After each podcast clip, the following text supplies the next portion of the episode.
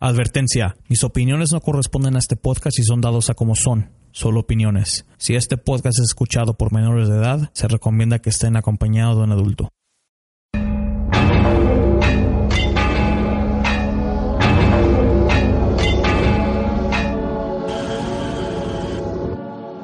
Desde que el hombre existe se ha enfrentado con hechos sobrenaturales que desafiaban la ley de la vida y la sensibilidad de nuestro conocimiento. Ahora que estamos en el siglo XXI, todavía suceden estos eventos y muchos siguen sin explicación.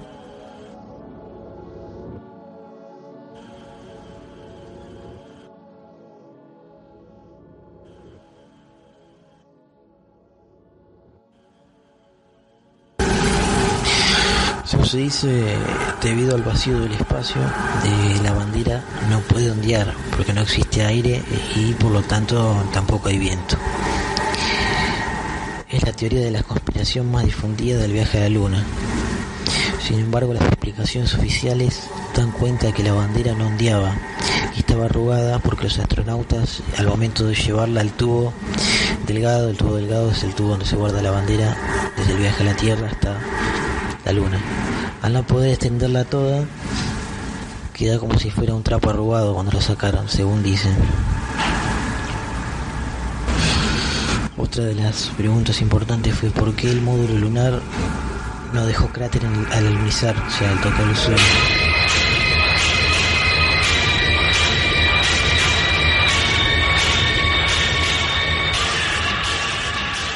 Bienvenidos a otro podcast de Entra la Oscuridad.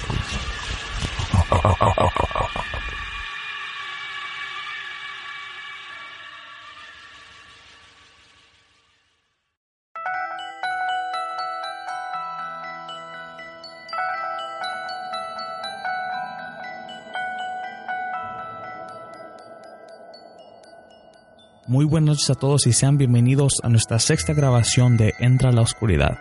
Sigo igual de contento de que este proyecto sigue y va a seguir mientras ustedes lo permitan. Acaban de escuchar un clip del canal de Misterios del Mundo, en el cual habla de la conspiración del viaje a la luna. Solo para dejarlo en breve, fue en el tiempo de los 60, creo, cuando Estados Unidos estaba en guerra. La Unión Soviética era el enemigo. Los dos estaban en guerra no solo en armas, sino en materia también, como la ciencia.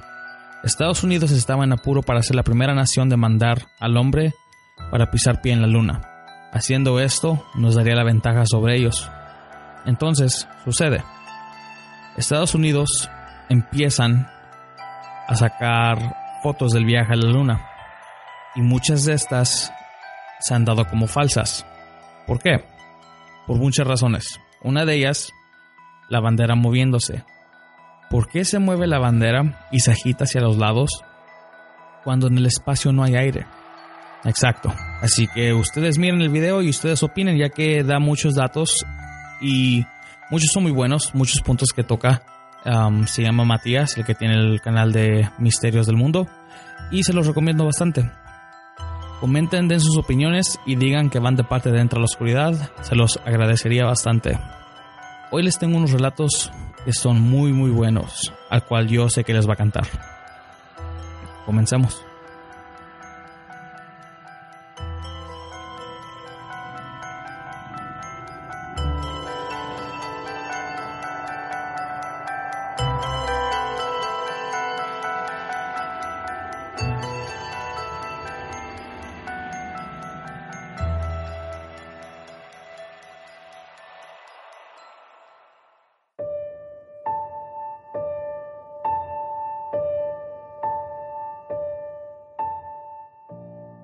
De invitado a Víctor. Él se encuentra en México y tuvo un par de relatos muy buenos que me encantaron. Antes de que comience, les quiero preguntar, ¿ustedes han tenido experiencias en excursiones?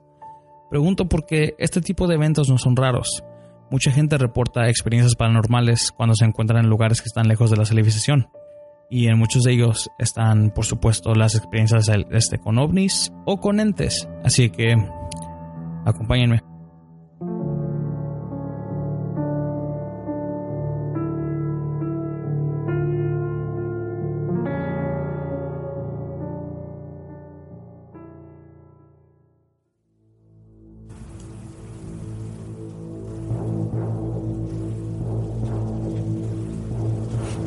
Y muy buenas noches. Estamos de regreso en Entre la Oscuridad.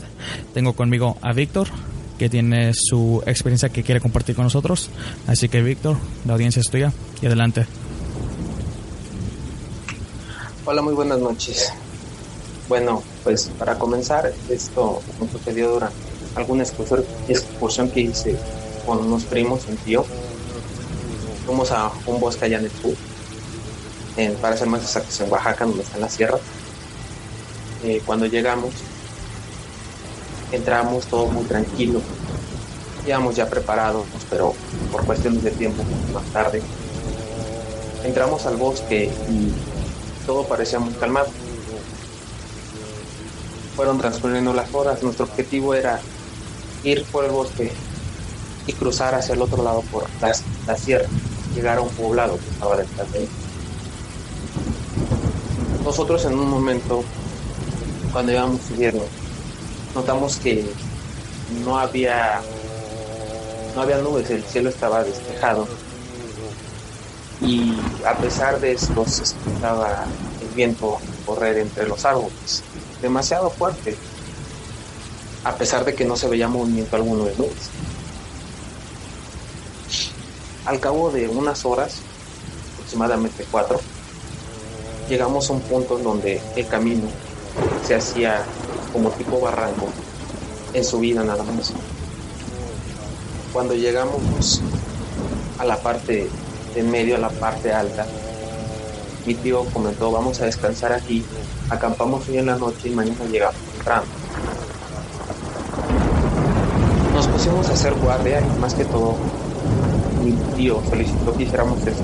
Y dijo, si nos quieren asaltar, pueden llegar por atrás o por adelante, no va a haber de otro es un lugar más práctico y es un lugar donde no podemos nada.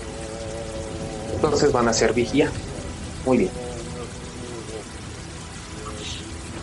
En el transcurso de la noche, todo iba muy calmado. Estábamos un primo y yo despiertos, su hermano estaba durmiendo.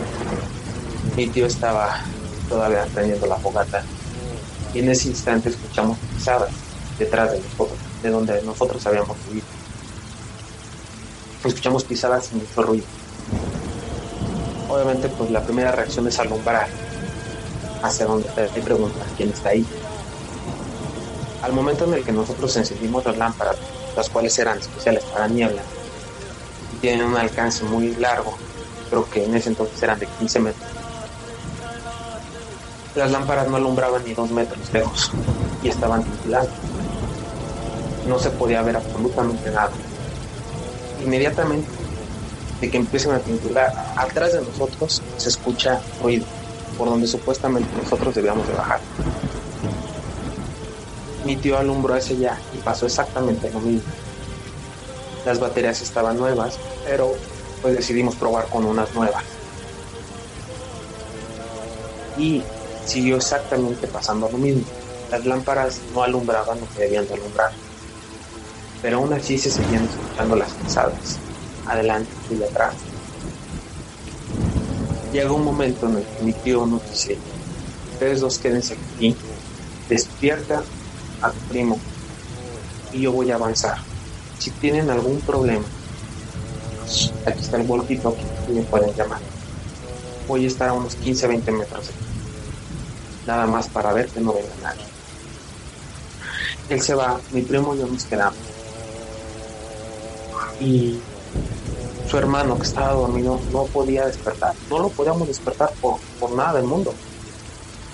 Lo movimos, lo empujamos, lo rodamos, no se despertaba.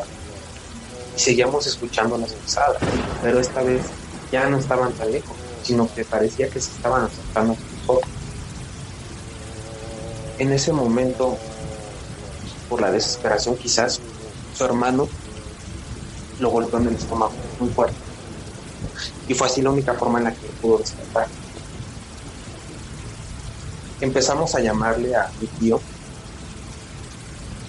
para decirle que viniera.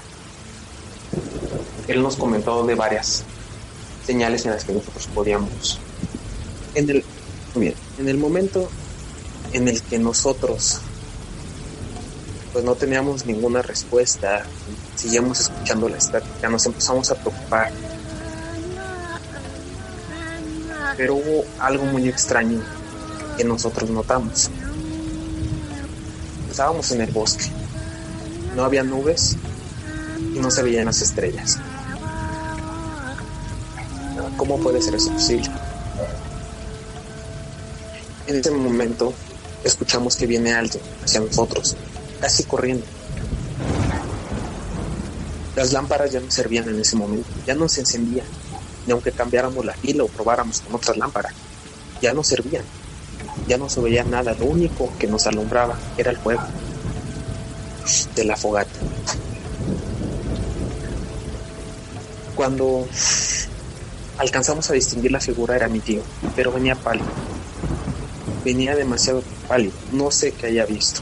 Lo único que nos dijo fue, agarren sus cosas y amárrense la cuerda que tengo en la mochila. Nos vamos a amarrar todos y vamos a bajar. Bajen con mucho cuidado porque recuerden que es un barranco hacia ambos lados. Solamente hay un solo camino hacia abajo. Nos amarramos todos. Mi tío dice en cuanto apague el fuego, quiero que caminen lo más rápido que puedan. Corran si es necesario. Si sienten un jalón detrás de nosotros o si sienten que hay algo detrás de ustedes, no volteen por nada de Hagan que hagan, no volteen por favor. Apaga el fuego y empezamos a bajar. Cuando empezamos a bajar, sentimos un cambio muy drástico de atmósfera. Se sentía demasiada presión. Durante el trayecto hacia abajo, uno de mis primos resbala. La verdad, no quise volver a ver quién era, yo iba adelante. Simplemente sentimos el jalón. Mi primo argumenta que sintió que alguien o algo lo jaló. No lo jaló de los pies, sino que lo jaló directamente de la playera. Y no hacia atrás, sino hacia el barranco. Nos levantamos y empezamos a bajar lo más rápido posible. Seguimos bajando mucho tiempo. Durante toda esta bajada. Permíteme tantito. Ya, ya, perdón. No, Pues sí. Sí, pero de mi mamá vi. Prosigo. Durante toda la bajada sentíamos todos que alguien nos estaba respirando en el cuello. Sentíamos una presión enorme encima de todos nosotros. Nos tropezamos, golpeamos contra ramas, mi tío no se detuvo para nada y todo el tiempo nos estuvo diciendo, no volteen, no volteen. Yo también siento la respiración, por favor no volteen. Seguimos bajando durante aproximadamente 20, 30 minutos. Íbamos en línea recta. Ya no seguimos ni siquiera el camino seguro, por así decirlo. Mi tío nos dice en cierto momento, allá adelante está la carretera corran, ya corran, por favor. Empezamos a correr lo más rápido que podemos. En cuanto tocamos la carretera, toda presión desapareció. Se desapareció la respiración, se desapareció la presión, se desapareció el temor, todo. Después de eso, tío dice, ¿saben qué? Vamos a seguir sobre la carretera y vamos a entrar al bosque vamos directamente hacia el punto de los guardias, porque está más o menos como 20 minutos. Pero durante todo el camino escuchamos que había algo en el bosque. No sabemos qué era. No quisimos cerciorarnos, la verdad. Llegamos a un campamento de unas personas que estaban ahí en el punto de guardia y nos, quedamos ahí a pasar la noche. Al día siguiente y llegan los guardias para ver cómo estaban los campistas y nos encuentran a nosotros. El guardia nos dice, Señor, lo intentamos alcanzar, pero no pudimos. De verdad quisimos seguirlo, pero de verdad llegó un punto en donde yo ya no pude seguir. Ni mi compañero ni yo pudimos seguir para alcanzarlo. Se me hace tan extraño que usted, que ha venido varias veces aquí, no haya notado las señales, como no hay nubes, se escucha que entre los árboles está corriendo aire, pero no se siente la, la fuerza del aire. Y todavía encima en la noche no hubiera estrellas. A todo esto, mi tío después nos comentó, ya que salimos de ahí, de que cuentan las historias antiguas, que cuando llegan a ver esos indicios, significa que el diablo está en el cerro. Y que por nada del mundo debes de voltear a ver hacia atrás cuando vas corriendo de él. Ya que en el momento en el que voltees te va a jalar. Esa ha sido yo creo que la experiencia más fuerte que he tenido respecto a algo paranormal. He tenido otras otras pero la verdad la más fuerte y la más pesada ha sido esa no hay nada que supere ni siquiera el haber dormido durante meses en una habitación donde una mujer se suicidó y sentir que se me trepaba. Ni siquiera eso. Y pues esa sería mi relato. ¿Qué crees que haya sido lo que se les quiso aparecer esa noche? La verdad no sé, pero honestamente se sentía se sentía frío y sentías una presión muy fuerte sobre tu cuerpo. O sea, no era nada más como cuando tienes miedo de que entras a una casa abandonada. Que hasta eso llegué a hacer en algún momento. Nos metimos en una casa donde había habido un asesinato. Y no se sentía nada parecido. Pero lo que sí te puedo decir es que no era un animal como para que nos estuviera respirando y los tres sintieran, los cuatro sintiéramos la respiración en nuestros cuellos, no creo que haya sido un animal.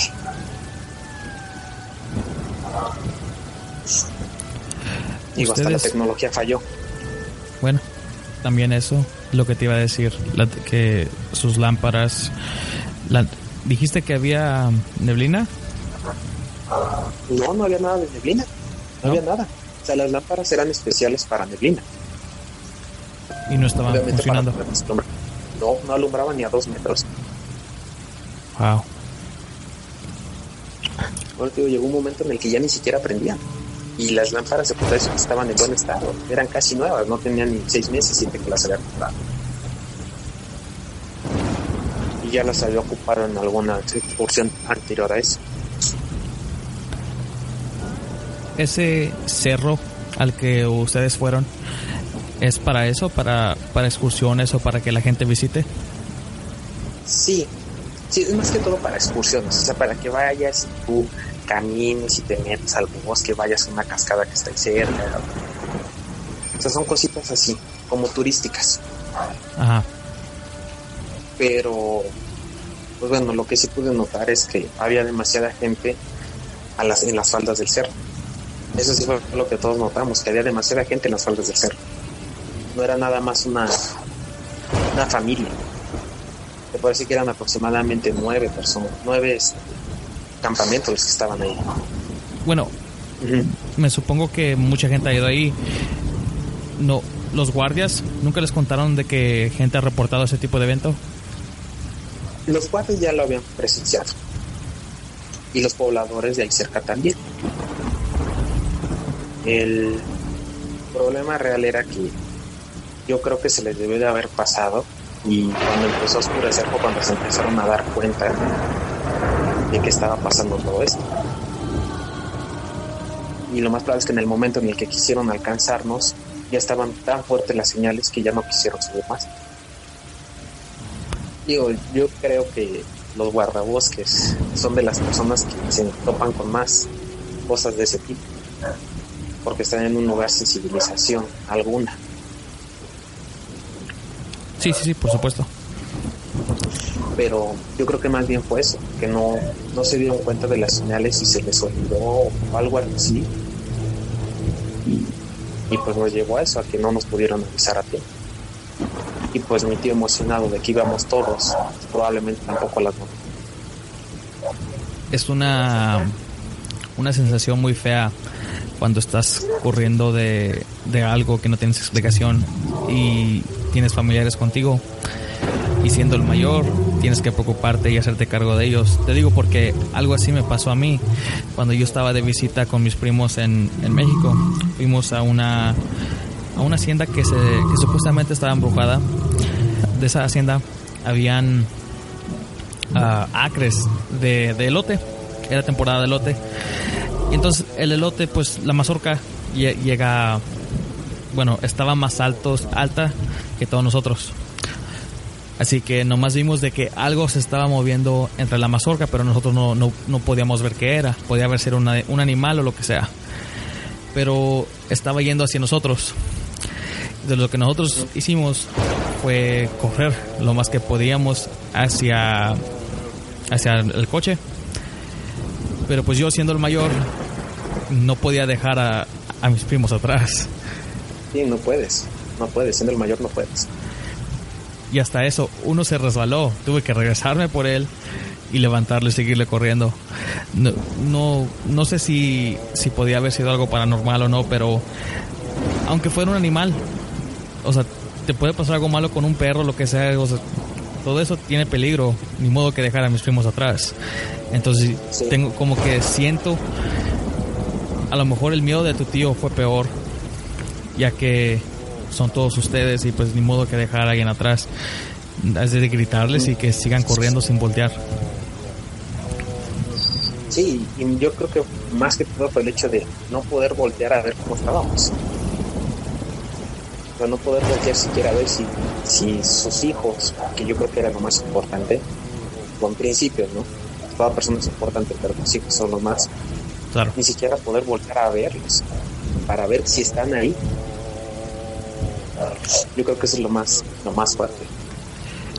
Y no han, no hay, este, no han habido gente que, de que, de que van a esas excursiones y que reporten lo mismo. Mm, los pobladores son los que más lo reportan. Los pobladores de, ahí cerca de lo que vendría siendo las, sierras de, Oaxaca son los que más reportan ese tipo de cosas.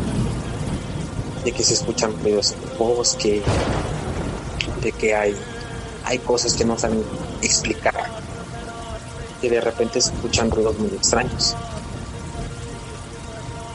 Obviamente, pues a lo mejor aquí no es como en Estados Unidos, En cualquier situación la gente pueda llamar a 911. Sí, aquí la gente se lo transmite de boca en boca. Y puede que llegues a un poblado y en el poblado te digan la leyenda. Probablemente de la leyenda haya un cambio de dos o tres cosas. Pero en esencia sigue siendo lo mismo. Exacto. No, pues así son muchas leyendas de que de que como van de boca en boca y generación por generación siempre les cambia algo, pero de por sí siempre siempre hablan de lo mismo. O sea, unas cosas nunca cambian, que viene siendo lo que importa. Y no, a mí me ha pasado desde niño muchos tipos de cosas paranormales. He tenido muchos encuentros, como lo de la gente sombra me ha tocado ver bastante de eso, sobre todo cuando falleció mi abuela, fue donde hubo una presencia ahí bastante de estarlas observando. Y en toda la casa, cualquier momento y a cualquier hora, las observaba de. Sí, este, lo de la, la, gente sombra, en el, la segunda grabación que hice, tuve, eh, bueno, tuve unos invitados que los grabé en persona y todos ellos tuvieron bueno, cuentos similares o, experiencias similares sobre ese tipo de entes a los que, pues la verdad, no se lo desearía a nadie porque mucho se ve de reojo, pero uno no, uno no sabe si es, si es tu, tu mente jugando juegos contigo o de verdad estás viendo algo. Pero pasa muy rápido que, uno no se da cuenta a veces y o no le toma importancia. O sea, es, es muy. esos casos son muy comunes. Sí, son muy comunes. Y yo siento que en ese momento fue más bien que yo lo empecé a ver.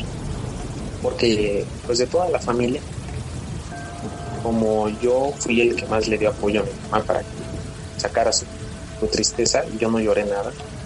Siento que por haberme visto a mí como el eslabón más débil, intentó quebrar. O intentó ver algo en mí que estaba mal y empezó a manifestarse constantemente. Y a raíz de eso empecé a tener muchísimas ganas. Digo, hasta la, la chica esta que se suicidó.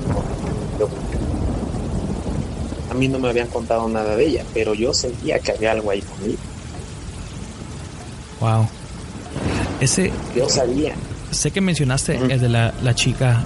¿Esa es, es en, la, en tu casa de ahorita o...? Ese, ese aspecto fue cuando mi, mi mamá se casa con una persona nueva, con mi padrastro. Ajá. Eh, a raíz de que se casa con él, pues ellos se van a vivir a otra casa. En un inicio se fueron a vivir con la familia de, de él les rentaron un departamento, por así decirlo. A mí, para darme la privacidad, me dicen vete al departamento que hay en la parte de atrás y ahí es. Y ahí duermes tú. Para esto, el día que yo llegué, un amigo fue a, fue a visitar. Exactamente el mismo día que yo llegué de a vivir con ellos, mi amigo comenta y me lo dijo, hay alguien para allá atrás. Dije, ¿dónde? Allá atrás, en el cuarto de atrás, porque la puerta no era de madera, era vidrio. Entonces tú podías ver hacia fondo del cuarto. Dice, hay alguien parado allá atrás de esa puerta. Cuando yo me voy a, a dormir ahí, empiezo a sentir la presencia de que hay alguien ahí conmigo. Que en un momento no se manifestaba, por así decirlo. Pero llegó un momento en el que yo empezaba a sentir que estaba en una esquina, que estaba parada en otro lado, que estaba a un lado de mi cama, sobre todo al lado de la cámara cuando dormía. Y sentía la parálisis del sueño, porque empezaba a sentir como poco a poco, desde los pies, empezaba a subir. Y sentía cómo se iba moviendo el colchón, pero en cuanto yo, en cuanto sentía el movimiento del colchón, yo, yo no me podía mover. Y empezaba a tener muchísimas pesadillas y intentarme yo zafar y no podía. Al cabo de dos meses, tres de que yo estoy viviendo dentro de ese cuarto es cuando me dice, es que ahí se suicidó.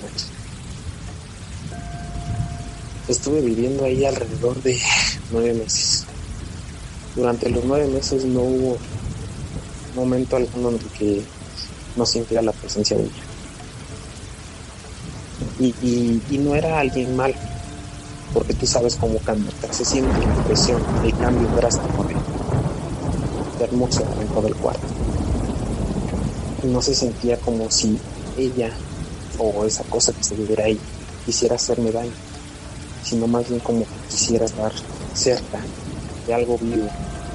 Porque en algún momento alguien me comentó, ese tipo de espíritu, por el tipo de muerte que tuvieron, son muy fríos y les gusta sentir el calor de alguien más, de un ser. Entonces, jamás me, hizo daño, jamás la, la, llegué a ver así como tal yo, en, en forma física, sino más bien como sentimiento que está aquí. Y pues bueno, en algún momento llegué a grabar ese, ese video, lamentablemente ya no lo tengo, me robaron ese celular. Pero sí a, grabar el último día que yo me fui. Este, grabé el cuarto rápido y ahora al día siguiente que yo reviso el celular, estando con un primo, mi primo me dice, regrésale, ¿por qué? Pues es que se ve algo. Cuando regresamos, se nota claramente la figura de alguien parado en la parte de atrás del cuarto. Se ve una silueta. Y no, no era algo que, pues bueno, tú viviendo tanto tiempo que llegas a reconocer el cuarto. Y sabes cuando hay algo que no está normal dentro de un cuarto. Nunca más volví a regresar a esa casa, ni siquiera investigar la verdad. No, pues, ¿quién quisiera regresar a esa casa? Nadie. No, la verdad, nadie. Y de hecho, hasta los familiares de él, había uno con el que yo me juntaba mucho. Y en varias ocasiones yo llegué a pararme a las 3 de la mañana, 4 a decirle a él, dame chance de dormir aquí porque ya no puedo. Y él me decía, sí, está bien. Dice, yo en algún momento, dice, y a mí me tocó ver cuando se suicidó. Que se colgó de lado. Que no llegué a ver el, el cuerpo como tal, pero sí llegué a ver a su pareja llorando en el suelo. Estaba llorando y cabrón. Y sí me ha tocado escuchar muchas veces durante la noche, antes de que llegaras, movimiento en ese cuarto. Entonces sí, sí te entiendo, pasa que ellos siguen viviendo ahí, pero honestamente ellos sí lo han dicho. En ese cuarto no dormimos.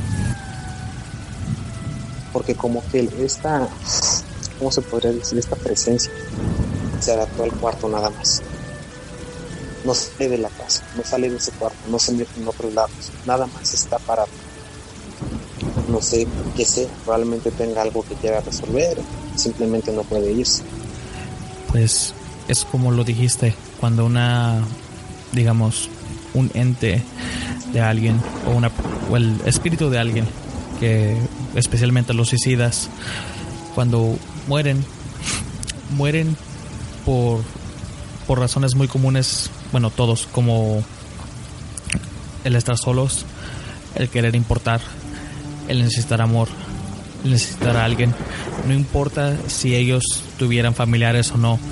Si, esas siempre son las, son las, este, las razones por las que ellos lo hacen.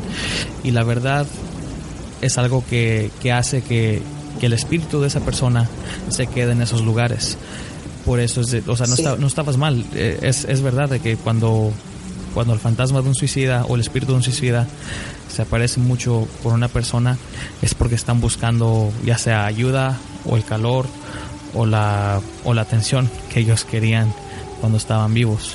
Y pues yo siento que el espíritu de esa persona no, no, no está en paz y eso es lo que está buscando. Sí, probablemente incluso tenía algo que quería decirle a su pareja y nunca se lo pudo decir. Y probablemente está esperando ahí a ver si algún día regresa ella. Pues solamente saludo para, para mi novia. Nada más eso y decirle que, que la amo, nada más. Ok. Entonces, este, pues, muchas gracias, Víctor, por tus relatos. Dale, cuídate mucho. Ándale, igualmente. igualmente. Adiós. Adiós.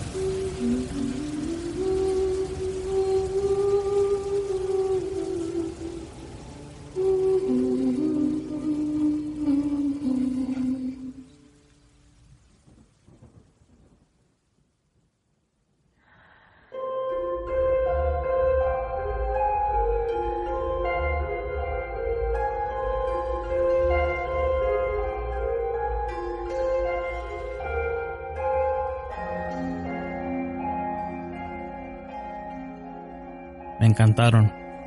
El tener una experiencia en un lugar como un cerro es muy espantoso, ya que no hay civilización a que pedir ayuda. Y los guardabosques al igual no pueden ayudar. Y es cierto, muchas personas que tienen ese tipo de profesión siempre tienen una buena historia que contar. Policías, guardias, casi mucha profesión que sea de noche, tienen una buena historia paranormal que contar. El segundo relato me conmovió, y Víctor tocó un punto muy bueno. Cuando una persona comete suicidio, ¿cuáles son las razones? Les puedo decir que nunca son buenas. Se sienten solas, sin atención, sin ayuda, sin solución. Cuando se suicidan, se van con el sentimiento más triste que cualquier persona no desearía tener. Y es claro que su espíritu va a seguir rondando en la tristeza no solo me causa tristeza, pero me causa miedo. Hay muchas maneras de prevenir el suicidio. Les recomiendo que busquen páginas en la internet a la cual les puede educar sobre este tema. Y también te pueden educar cómo ayudar a alguien que tú sospeches que esté al borde del suicidio. Es algo que se puede prevenir. Y es algo muy delicado. Nuestro próximo relato viene de una joven. Ella quiso permanecer anónima y pues lo respetamos.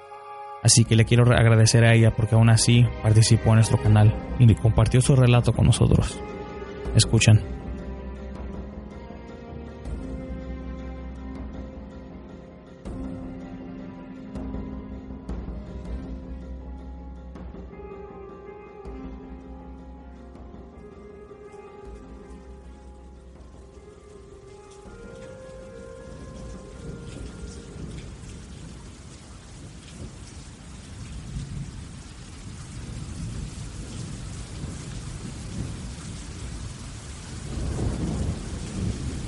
Buenas noches, estamos de regreso en Entre la Oscuridad. La audiencia, estoy ahí. Adelante. Ah, hola, buenas noches. Eh, vivo en el Estado de México y esto, mi historia comienza cuando mi mamá me dice que tengo que entrar a la escuela primaria. Esa escuela lleva más de 50 años que está aquí en, mi localidad. Incluso uno de mis tíos, que tiene aproximadamente como 60 años, fue a esa escuela. Todos los hermanos de mi mamá, mis primos y yo fuimos a en esa escuela primaria. Pues en general nadie sabe qué hubo antes ahí o, o no sé. Pero al lado de, ese, de esa primaria era lo que se conocía una zona militar. Ahorita pues es un parque y lo siguen espantando, pero pues en sí en sí las, las historias pues nunca, nunca terminan. Recuerdo que cuando tenía como 6, 7 años, mi hermano iba en sexto. Y en la parte hasta atrás de su salón, o sea, al, al final de la escuela, había unas butacas este, aventadas viejas, en donde decían pues que se aparecía una niña.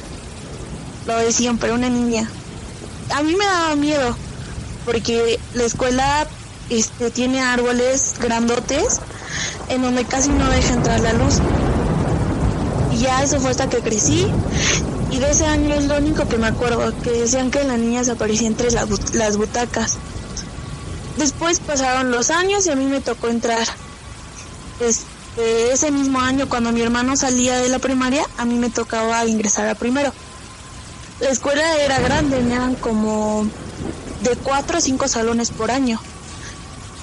Y de primero, segundo y tercero, cada quien tenía sus baños en un fondo y cuarto, quinto y sexto del otro lado también en, o en las extremidades de cada, de cada escuela. La escuela me daba miedo pues porque los, como ya lo había dicho los árboles estaban grandotes y casi no entraba la luz y casi siempre era húmedo. Pues llovía y no había forma de que se secara o algo así entonces quedaba húmedo. Del lado derecho de la escuela había una pared que separaba la escuela con la en ese momento todavía era la zona cuando yo entré. Y habían unos pequeños lavaderos en donde te podías subir y se veía hacia el otro lado de la zona. El lugar era feo porque estaba sucio y mm, ya casi no había nadie. Y ya los, los primeros dos años, pues fue bien, nunca escuché que espantaran a alguien o algo parecido. Y ya después, en tercer año recuerdo que nos dirigimos a los baños y estaba un conserje que, bueno, ese es, él era el hijo de uno de los conserjes que había estado ahí. El señor, el señor este murió y pues su hijo se quedó a cargo de su puesto y pues era el conserje. De hecho, mi mamá y el hermano más grande de mi mamá este fueron a la escuela primaria cuando ese señor este el papá del, del conserje estaba ahí y nos decía que pues pues era, o sea, nos quería espantar a nosotras porque éramos niñas, nos quería espantar y nos decía que nos iba a salir la, la hija de un militar, pero pues nosotros, bueno, yo nunca creí en fantasmas, más bien no, no creo en fantasmas y no, no sé qué haya sido eso, pero bueno, atrás de los salones de primer año había un, habían varios árboles en donde le decían el bosquecito eh, también estaba, estaba feo porque nadie iba ahí porque decían que en uno de esos árboles un militar había matado a, a su esposa y a su hija. Pero pues como siempre habían de que era un cementerio, que, que antes fue un hospital y cosas así. Pero yo siempre tenía claro que ahí siempre había sido la zona. Muchos niños de primero este, iban al bosquecito y los espantaban, decían que salía alguien ahí entre los árboles o, que sentían que ahí estaban. Entonces lo que hicieron fue que cortaron todo ese, todos esos árboles y pusieron unas, unas canchas.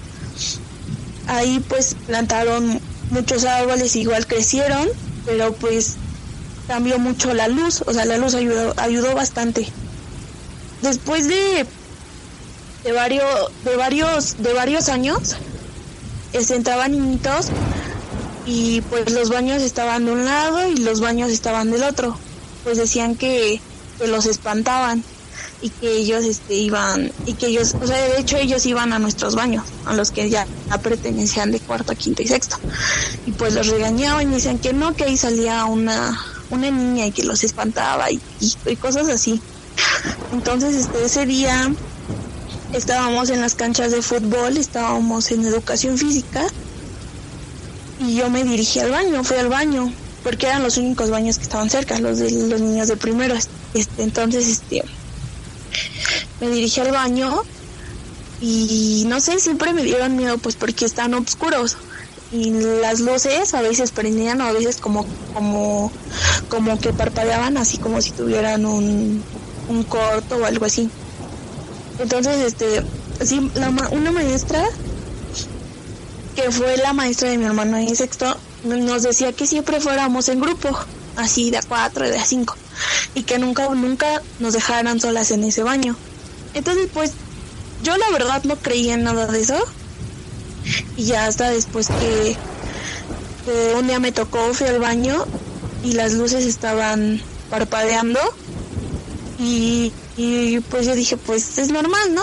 Porque pues no hay nadie y igual y, y no sé, fueron muchas cosas que pensé, pero nunca pensé que, que sí existiera esa niña. Entonces de repente me encontraba en el baño y escucho cómo tocan dos veces en la puerta.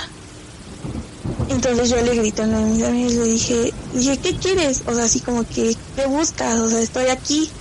Y nunca me contestaron. Entonces otra vez volvieron a tocar y pues salí no había nadie y ya después le dije a, a mi amiga que en ese entonces este me llevaba muy bien con ella y yo pensé que ella me había jugado la broma y pues le dije que por qué había hecho eso y me dijo que mm, que no, que no, este, ella no había sido, que de hecho yo era la única que había salido en ese momento al baño.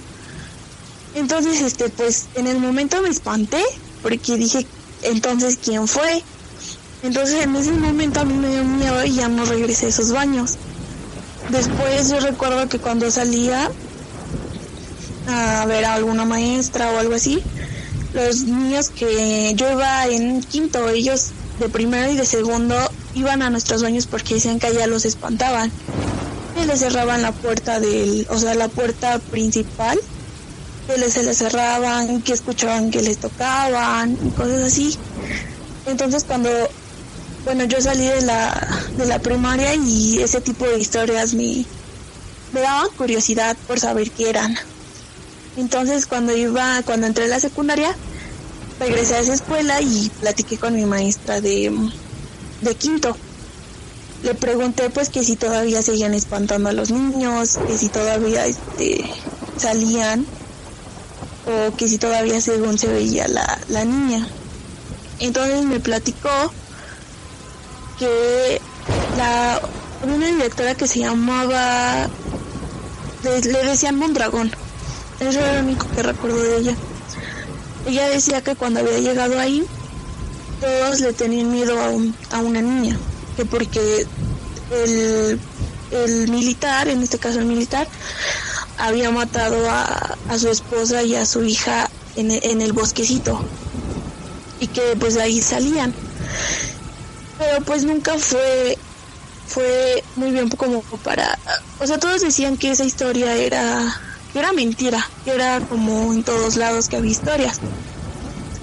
Pero me dijo mi maestra que la directora se veía muy, muy, o sea, se veía muy espantada al contar todo eso. El papá del, del señor que, en ese entonces hacía el aseo de todos los salones, él deseaba que, que se tuviera cuidado, que porque los, los restos de la niña estaban en esa escuela pero que nunca le hacía daño a las personas, solamente querían que, pues querían que la encontraran. Entonces, este, tiene como un año, hace un año entré a, entré a la preparatoria y regresé a la escuela y lo que tiraron esos baños y los pusieron al lado de, donde estaba la atención para, para niños este, hiperactivos y cosas así. Y esos baños de, bueno, las canchas estaban hasta atrás, ya, o sea, ya no dejan ir esas canchas porque dicen que a muchos niños sí los espantaron tan fuerte que incluso se desmayaron del susto y cosas así. Entonces, este, y ya pensándolo bien así, yo recuerdo y dijo, ¿qué habrá pasado ese día? Y pues, no sé, y luego sentías que alguien te estaba persiguiendo, pero él no era una sensación de miedo, sino así como que de, de, de sensación de, de que es algo, no algo bien, pero que eso, eso, eso, eso no te va a hacer daño. Y pues ya, este... La sensación de, de ser observado. Ajá, pero a, a, veces te da miedo cuando sientes eso. Pero en esta ocasión no, no sentías la mirada, pero bueno, a mí no me daba miedo, era así como como que si la persona quería que la vieras, pero no te iba a hacer daño. Entonces, pues es, me sigue, me sigo preguntando qué, qué pasó ahí, o sea, qué fue eso. Mencionaste que, no crees en, bueno, ya sea fantasmas o ese tipo de cosas. ¿Tú qué crees que haya sido? Pues no sé, yo creo que es... No, no, a lo mejor es que eres una persona bueno, yo no creo en, fantasmas y la verdad no, no sé qué, haya sido, pero cuando te encontrabas a los niños que decían que los habían espantado, lo, o sea, lo crees, o sea, lo crees, pero yo creo que tú misma te haces la idea de no querer aceptarlo. ¿Cómo se llamaba la escuela? General Manuel Ávila Camacho. Y está en el DF, ¿verdad? No, en Toluca. ¿O oh, está en Toluca? Se me hace muy, muy raro de que,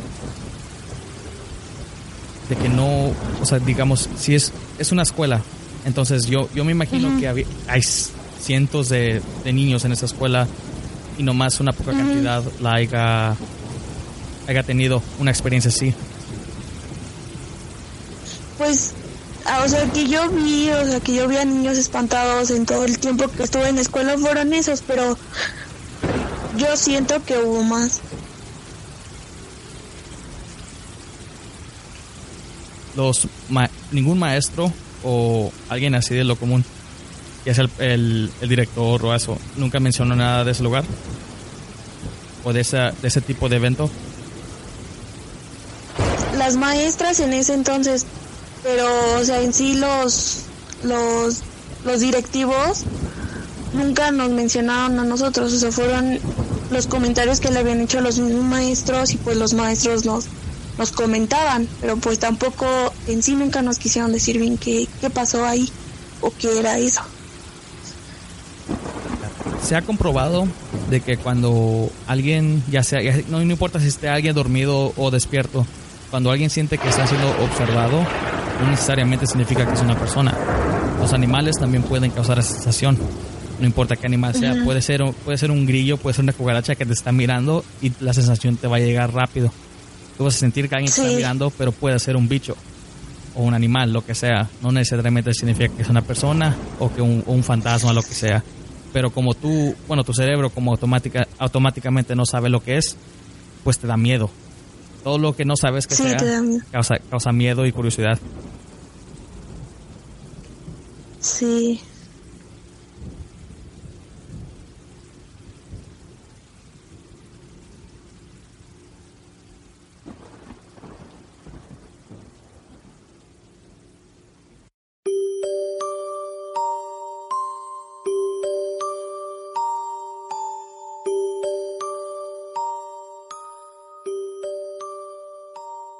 Cabe duda de que muchas escuelas tienen historias similares, especialmente sobre una niña que se aparezca. Díganme, ¿Por qué creen que sea así? Yo la verdad sí creo en ese tipo de cosas, pero solo cuando sean una escuela muy vieja. Siempre han sucedido accidentes de niños en lugares como tal, y es por supuesto de que sus espíritus no se quieren marchar de lugares así. Es una escuela. Yo sé que ustedes han visto videos donde, donde no hay nada de aire y los columpios se están moviendo, o un columpio se está moviendo nada más. ¿Por qué será? Ustedes díganme en la caja de comentarios. Me encantó su relato. Son lugares de ese tipo que tienen experiencias así. Hemos llegado al final de esta grabación.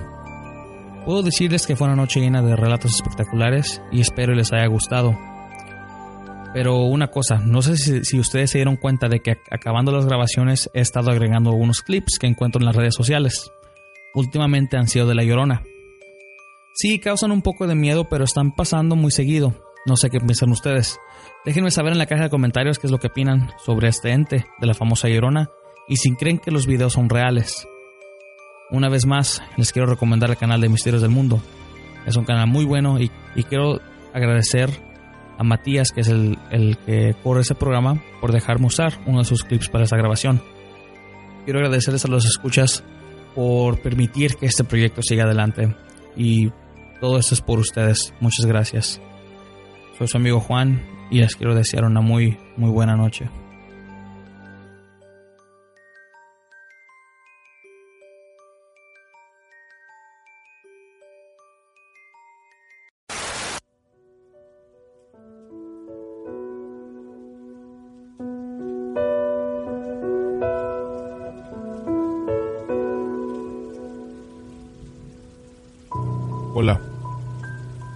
Quería contar algo que me ocurrió hace un tiempo.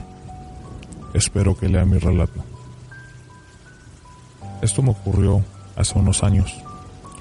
Yo me encontraba trabajando a un fondo para ahorrar dinero para unas vacaciones. Este lugar quedaba en la parte rural de la ciudad y en aquel tiempo ese lugar no era tan poblado como ahora. Yo estaba encargado del cuidado de los caballos y una noche uno de los caballos escapó y se dirigió hacia un campo abierto. Yo sabía que mi trabajo era velar por aquellos corceles, así que pedí ayuda para buscarlos, debido a que era de noche y no conocía mucho el terreno. El más longevo de los trabajadores se ofreció. Le agradecí a este hombre sumamente callado y amable. Partimos en rumbo al campo abierto y caminamos alrededor de una hora. Mientras caminábamos, escuché un ligero sonido que más tarde identifiqué como el llanto de un bebé. Al principio lo ignoré, porque era casi imposible debido al clima. Era sumamente frío y era durante la noche. Pero este sonido se hizo cada vez más fuerte.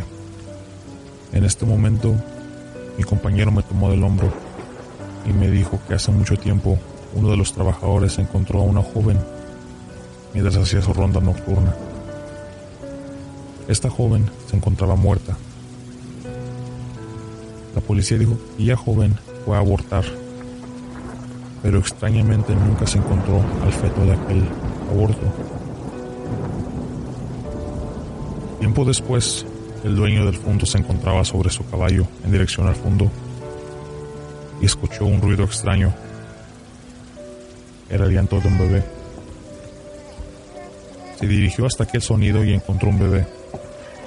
Instintivamente cargó a ese bebé para sacarlo de aquel lugar mientras caminaba hacia su caballo. Notó que este bebé se empezó a reír, cada vez más fuerte. En ese momento, el hombre con su linterna alumbró aquella cosa y dijo que aquel ser era prácticamente de color gris. Él a aquel bebé. Y este ser se paró y comenzó a reírse. El dueño del fondo corrió hacia su caballo, pero este salió despavorido de aquel lugar. Así que el dueño corrió hacia el fondo. Mientras más corrió, dijo que las risas eran más fuertes y más graves. Fue cuando se dio cuenta que estaba a unos 20 metros del fondo. Ya no se escuchaba nada. El dueño del fondo tomó el aliento y miró hacia atrás y no logró ver nada. En ese momento, Se tranquilizó cuando dijo que sintió que algo lo jalaba del pantalón cuando observó que era aquel ser que estaba gritando. Mi compañero escuchó el grito del patrón y cuando fue a verlo, lo encontró tirado. Y este entre terror y jadeos contó aquel suceso. En ese momento escuchábamos más y más cerca aquel llanto y mi compañero me dijo que, demos la vuelta y que no mire para atrás. Desde aquel suceso cada vez que estoy en algún sector rural o de campamento, miro hacia la oscuridad del lugar y siento que esa cosa está ahí esperando. Dato. Desde que llegué a aquel lugar, se me dijo que no estuviera solas por las noches. Y además de esto, que había un pequeño monte al cual tendría al menos unas 20 cruces. Me dijo que esto era para alejar los malos espíritus. Desde que escuché esa historia y el llanto de esa cosa, no pude dormir sin escuchar ese llanto y sin soñar con ese ser. Esos sueños siguieron mientras yo me encontraba en ese trabajo. Cuando me fui, los sueños cesaron.